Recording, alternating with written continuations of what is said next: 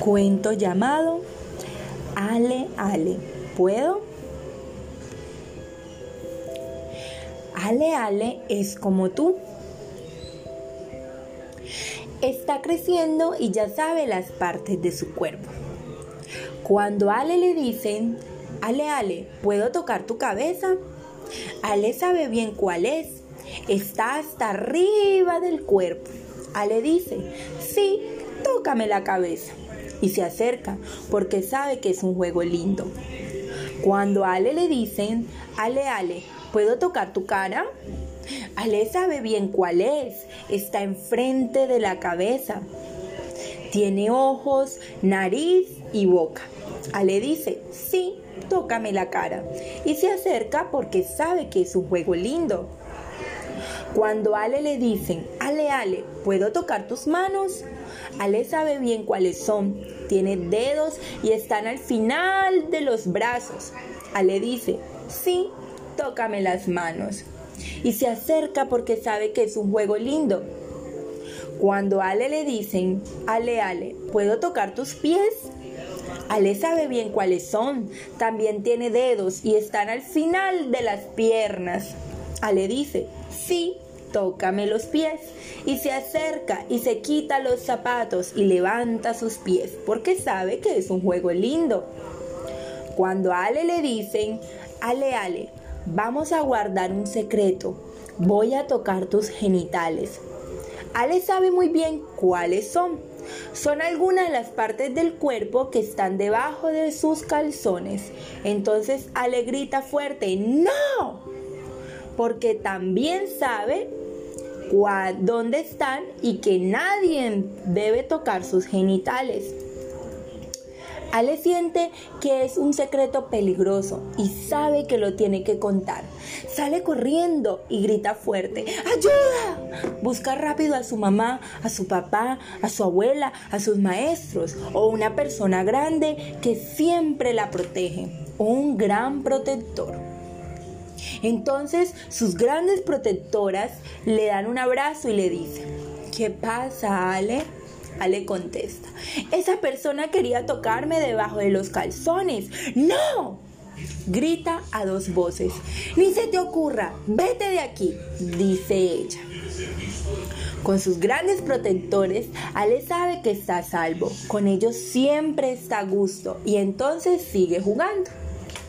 Ale, Ale, déjame tocarte las orejas, la cara, las manos, los pies. Ale se acerca, se ríe mucho y se hace cosquillas a sus grandes protectores. Fin, este cuento se ha acabado.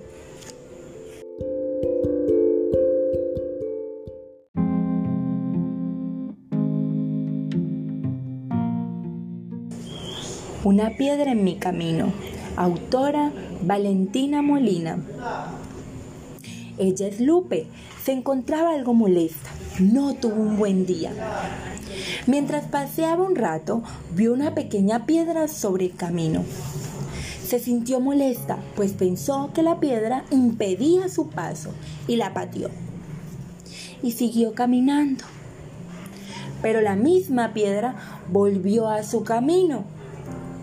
Y Lupe esta vez la pateó con más fuerza y siguió caminando. Pero para su sorpresa, la misma piedra apareció una vez más.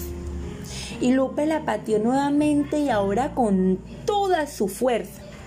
Y siguió caminando. Y la piedra apareció otra vez. Pero ahora Lupe no la pateó y mejor esperó. Se dio cuenta que esa piedra salía una diminuta voz que parecía hablarle y se acercó un poco más y escuchó. Hola Lupe, pasaba por aquí y te vi algo enojada. Decidí acercarme a ti para darte una alegría, dijo la piedra. ¿Una alegría? ¿Qué quieres decir esta pequeña piedra con una alegría? se preguntó Lupe. De pronto, de la piedra se asomó un pequeño ojo luego salió otro y después un largo cuello.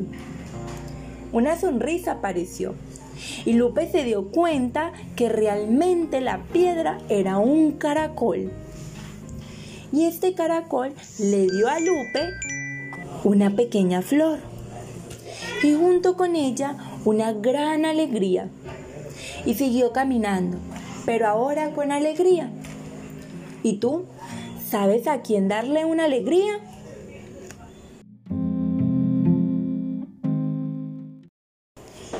Cuento titulado La mosca. En un día perfecto puede llegar a ser una pesadilla. Gusti.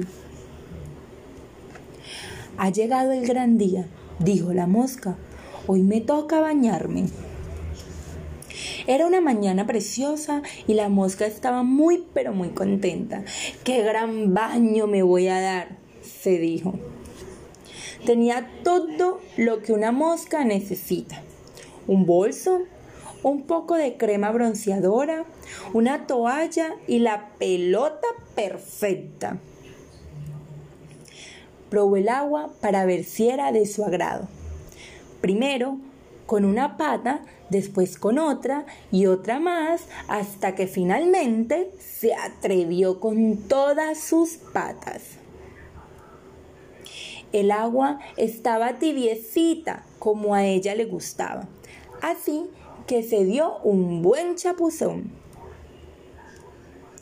Mientras se bañaba, tarareaba su canción preferida, cantaba y bailaba y daba brincos. Era la mosca más feliz de todo el mundo. Pero de pronto el cielo se empezó a cubrir. Llegó una noche sin luna ni estrella. La mosca permaneció quieta, alerta. Un sonido atronador le sacudió las alas, luego otro ruido y otro más, cada vez más intensos. Parece que se avecina una tormenta, se dijo en silencio.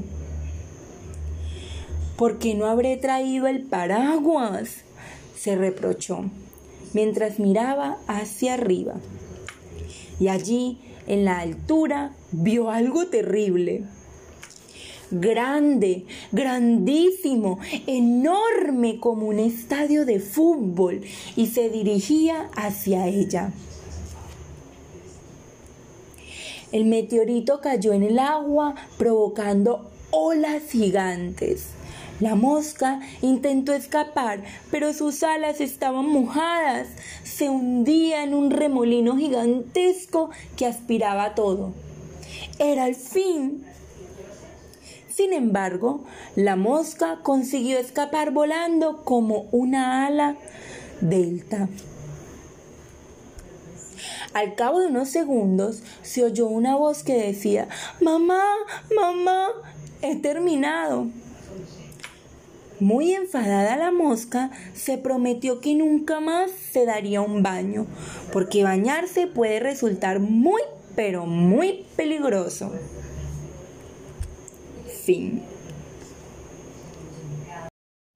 Cuento titulado Vivo en dos casas de Miriam Agur. Ya sé que esta temporada ha estado un poco rara. Papá y mamá creen que soy de merengue y me agobian con mimos. Cariño, ¿quieres que te prepare un chocolate? ¿Te gusta el estuche que te he regalado? ¿Cuándo iremos otra vez de pesca? Le he dicho mil veces que no necesito nada. Pero bueno, de vez en cuando pido algo para que les haga ilusión. Así es como ha crecido tanto mi colección de minerales. Por ejemplo, hace poco pillé a dos vecinas hablando de mí. Pobrecilla, solo tiene nueve años y ya parece una mujer.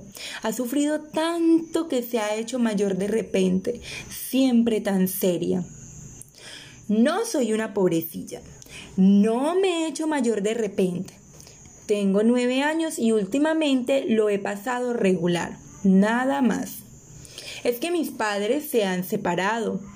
Ahora vivo con mi madre de lunes a viernes, dos fines de semana al mes y la mitad de las vacaciones. El resto lo paso con papá. Al principio me costó acostumbrarme. Todo empezó el día del cumpleaños de mamá. La encontré sentada en la cama, con una foto de papá en las manos y los ojos brillantes. Hola, Sara. Salimos a celebrar mi cumple, me dijo, disimulando que había llorado.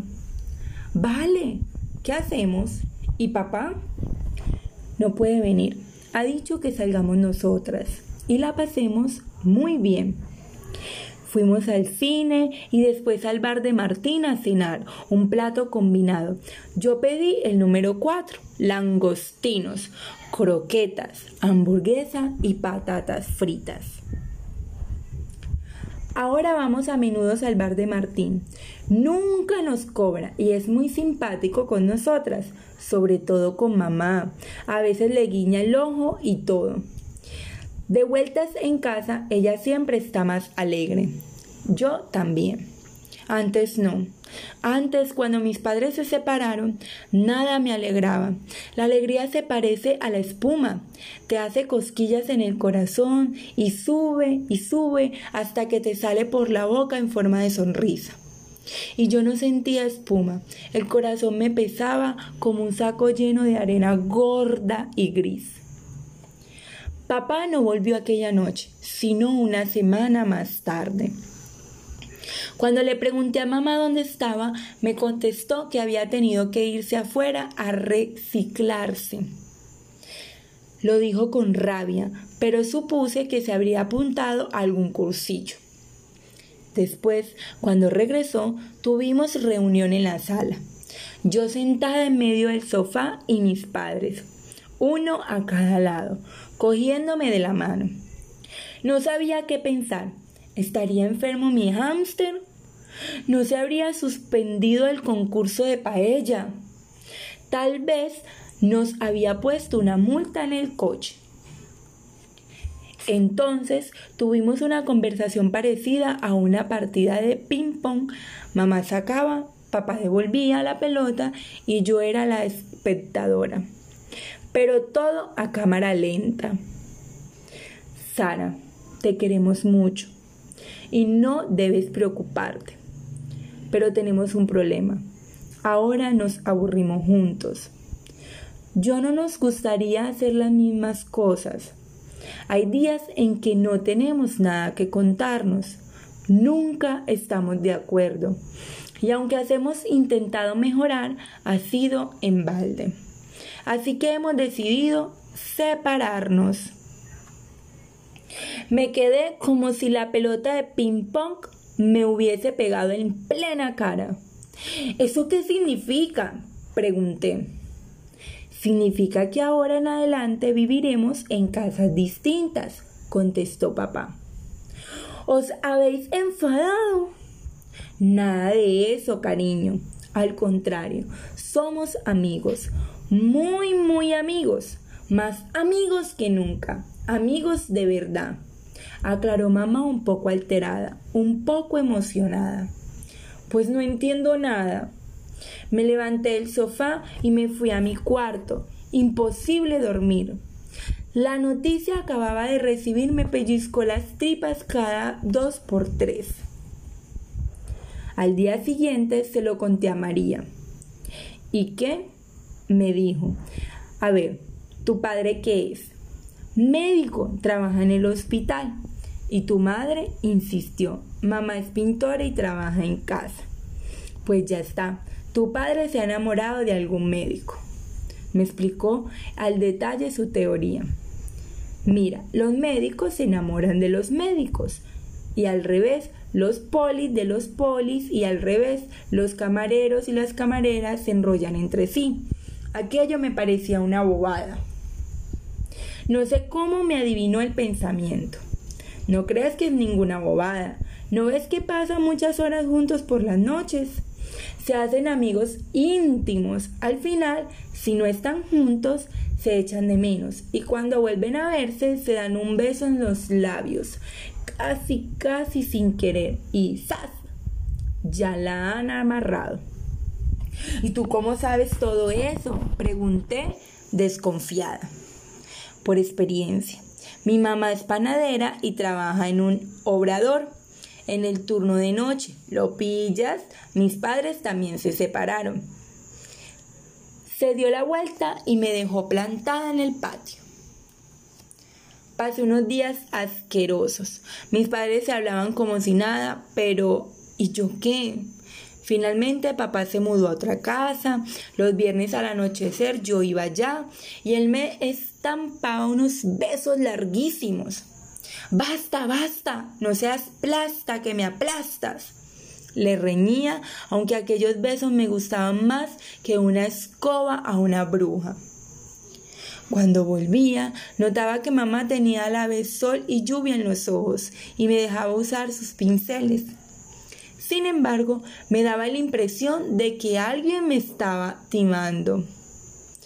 Me vengué, empecé a dejar en blanco todos los controles. Mis padres hablaron con la maestra. La maestra habló con la psicóloga y la psicóloga habló conmigo. Lo que no entiendo es que se separe si son tan amigos. La psicóloga me puso un ejemplo fácil. Imagina que tienes un loro en una jaula. Un día deja de comer pipas, no quiere columpiarse en su barra y te mira indiferente. El veterinario te explica que solo hay un remedio. El loro se curará si regresa a la selva, donde existen semillas sin la cual no pueden vivir. Debes elegir o conservarlo a tu lado, triste y enfermo, o lejos de ti, pero alegre y sano. ¿Qué harías? Así, a veces, de peces y del oro comprendí que querer a alguien es ayudarle a ser más feliz. De paso aprendí que todos los momentos malos tienen algo bueno. Para eso me fue muy bien. La técnica la lista me la enseñó la psicóloga. Ventajas de vivir con mamá.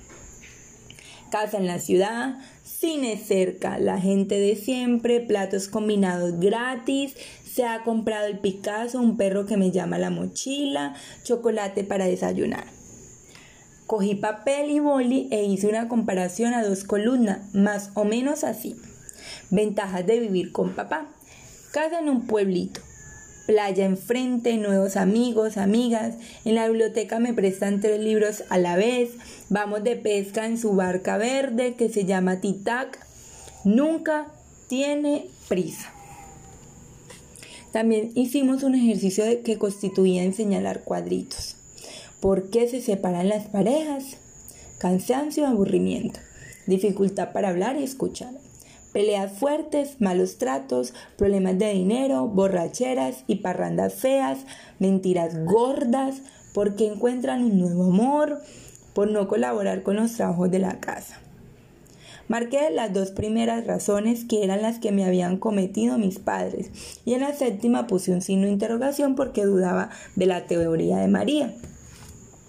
O sea, que resulta que tengo bastante suerte. Hay parejas que se separan porque se odian, pero mis padres se han separado para no llegar a odiarse. Vivo en dos casas y qué, si tengo mi hueco en las dos. En las dos me quieren muchísimo. Ya no estoy fatal ni regular. Estoy bien y pronto requete bien. Me queda una pequeña duda. ¿Papá se habría enamorado realmente de un médico? Tendría que preguntárselo este fin de semana. Estoy gordito, no me gusta el fútbol, a mi patina gay, mi padre ama su casa, mi hermana es distinta, yo lo hago sentado, no sé nadar, voy a tener hermanas, un perrito en el piso, vivo en dos casas. ¿Y qué?